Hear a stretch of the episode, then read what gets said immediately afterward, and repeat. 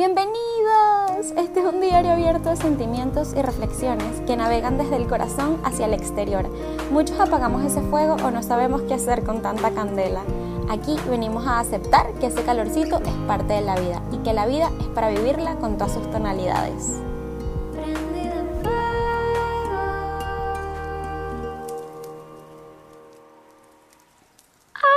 Él no está aquí una vez más. Uh sí. Vamos a de una, de una. Saben que hoy en verdad les quiero contar de cómo llevo una vida cumpliendo años, pero no cumpliéndome a mí. ¿Qué? Ajá. Una vida decirle que sí a los demás, de no escucharme a mí. Una vida de quedarme en la cama, entre comillas, descansando, aún sin sueño, cuando no hay nada que hacer por alguien más. Pero ajá, reina, ¿y yo? ¿Quién se para temprano por mí? ¿Quién se mueve? ¿Quién toma sol? ¿Quién me da justo lo que necesito, lo que necesita mi cuerpo, mi alma, mi mente, mi corazón, si no soy yo? Y cómo además, lo más jodido, cómo además me doy lo que necesito si no me he dedicado tiempo para conocerme. En gran parte, he vivido una vida de sobrepensar en la gente y de no vivir por mí constantemente. Y no se crean que lo digo desde un lugar de, ay, yo que siempre con lo mismo, no. A mí eso ya no me pone triste, más bien estoy agradecida y me parece lindísimo cuando podemos darnos cuenta de las cosas, porque ese es el primer paso para poder hacer cambios en nuestra vida. Ay, por cierto, eh, hoy es mi cumpleaños.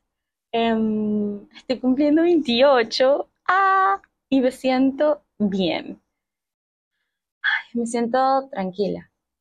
Este año que pasó, mi lección más grande fue aprender a no cumplir más años en este mundo sin antes cumplirme a mí.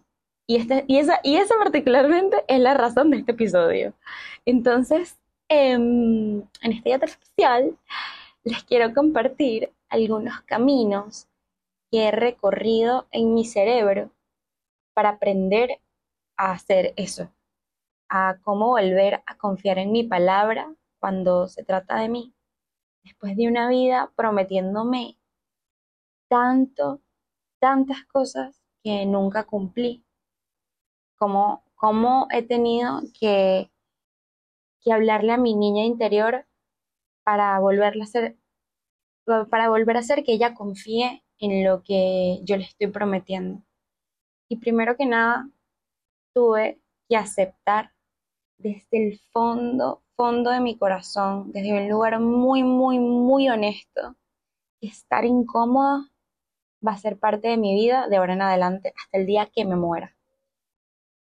Ah, bueno, y más, suena, suena pesado, pero pero es más si quiero ser la versión de mí que, visualizo en mi mente y que ya soy hoy si quiero empezar a manifestarlo. Yo ahora lo que trato de hacer es verme como esa versión que quiero ser, pero que ya soy porque constantemente quiero tomar las decisiones que tomaría esa versión de mí que visualizo. Y en parte es también como vivir en esta frase de sacrificios temporales por recompensas permanentes. Y, y, sin lluvia, la frase está cliché de, sin lluvia no hay flores.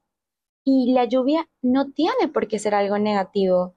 Tú puedes, empieza a llover, la lluvia, el mundo necesita de la lluvia, pero tienes que salir tú también a mojarte, a, a entregarte. Como sin resistencia, me entrego a, esta, a mojarme y a esta lluvia intensa.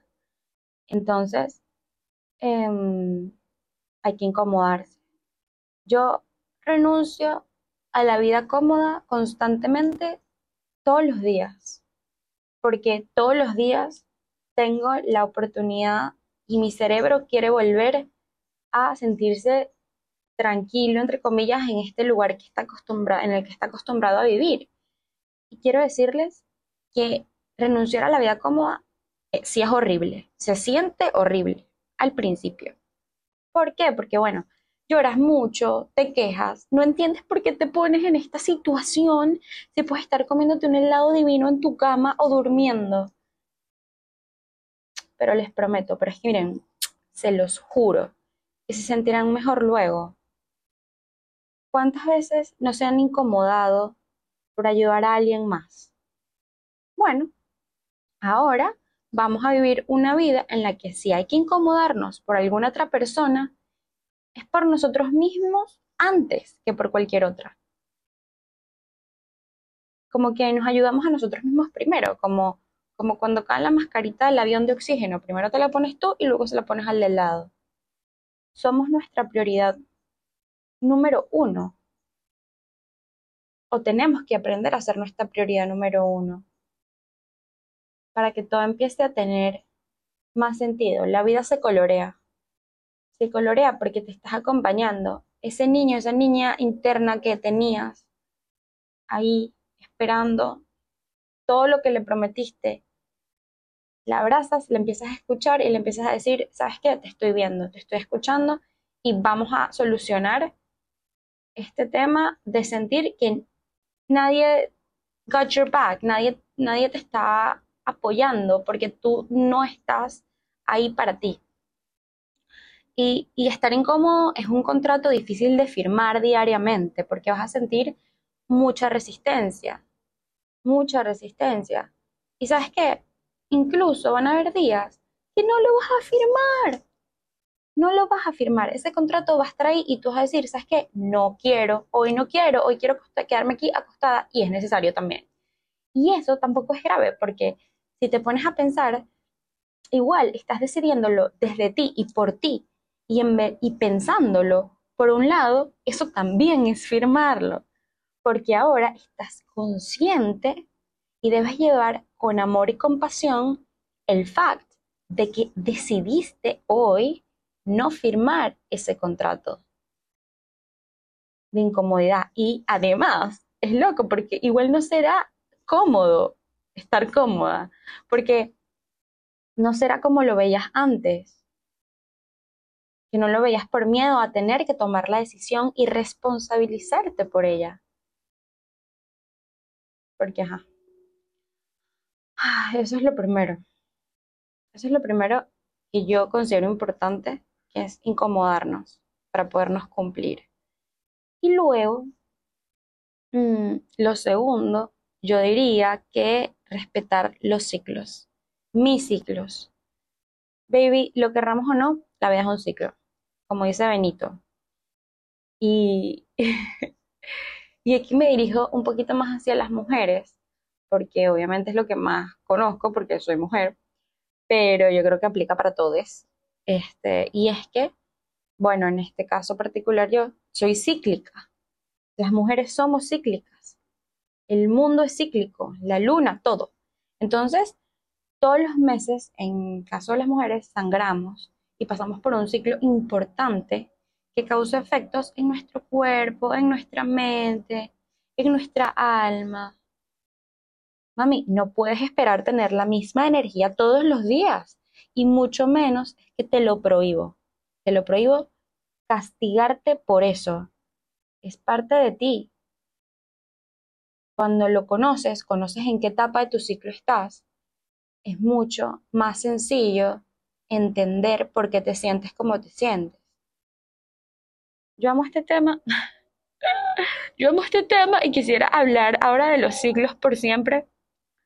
Creo que necesitamos un episodio de solo hablar de los ciclos. Pero, pero bueno, no, no me quiero extender demasiado porque eh, luego mi editor se pone regañón. Quiero que los episodios sean solo de 15. Entonces, bueno, sigamos.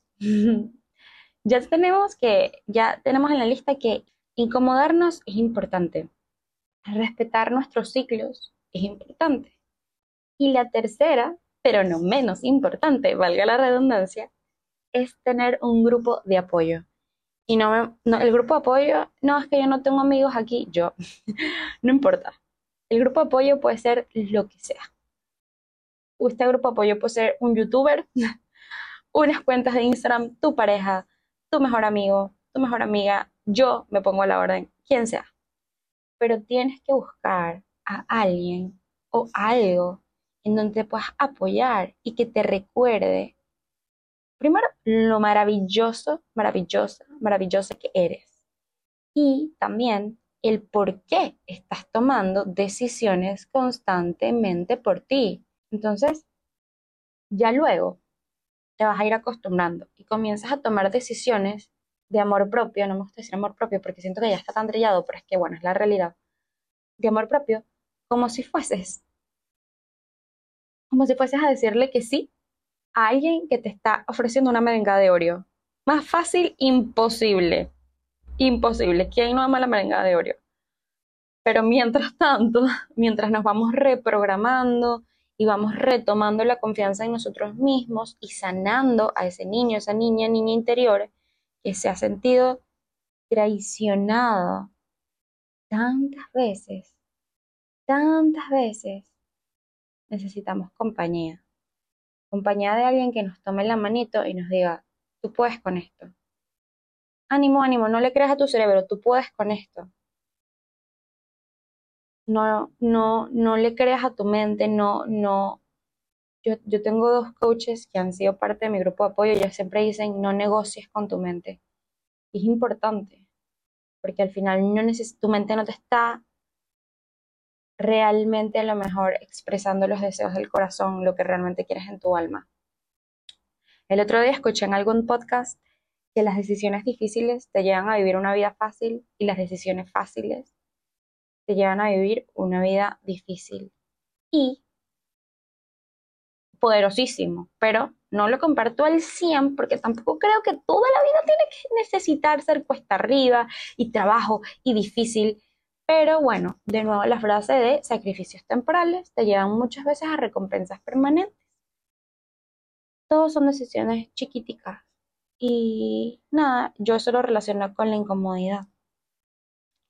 Em, bueno, si quieren hablar más de este tema, escríbanme. Mis puertas, ventanas, corazón, mi mente están abiertos para ustedes para, para conversar. Em, me pueden escribir por Instagram. Por favor, recuerden lo que comentamos en el, en el episodio pasado del milagro que son, de lo increíbles que son. Yo sé que ahorita tomar decisiones difíciles puede sentirse imposible, pero es que va a haber una resistencia que yo los entiendo. O sea, yo sé cómo se siente porque la siento diariamente, pero es como, no. O sea, como que esa voz no va a decidir qué parte del cuerpo se mueve. Yo la voy a decidir de, yo desde mi alma. Si yo quiero, en este caso, hacer ejercicio, por poner un ejemplo con el que todos nos podemos identificar. Si voy a hacer ese ejercicio y mi mente me dice, no, no, quédate aquí, mejor hoy descansa, haces mañana, qué tanto, es un día. Y lo digo si de verdad sientes que es flojera y no es que tu cuerpo realmente necesita descansar, porque hay veces que necesitamos escuchar nuestro cuerpo y que, y que bueno, que necesitamos reposar. Y eso también está, está bien y eso, y eso a veces, esa a veces es la decisión difícil. Pero yo hablo de cuando estamos que no queremos, que no queremos porque porque es como una fuerza más grande que ni siquiera podemos entender que nos dice no te muevas y no. Quiero invitarte a que dudes de esa voz y digas, mi alma decide qué parte del cuerpo va a mover y yo voy a dar, el primer paso para cumplir lo que me prometí. Ay, los amo mucho. los amo mucho. Hoy la velita de cumpleaños soy yo y nadie va a soplar mi fuego. Los deseos los voy construyendo y manifestando con mis acciones. Así que puedo quedarme con este fuego y mi velita prendidita hasta el año que viene. Esta fue otra página de un diario abierto prendido en fuego. Espero se siga escribiendo por muchos años más, cumpliéndonos a nosotros. Feliz vuelta al sol para mí. Los amo.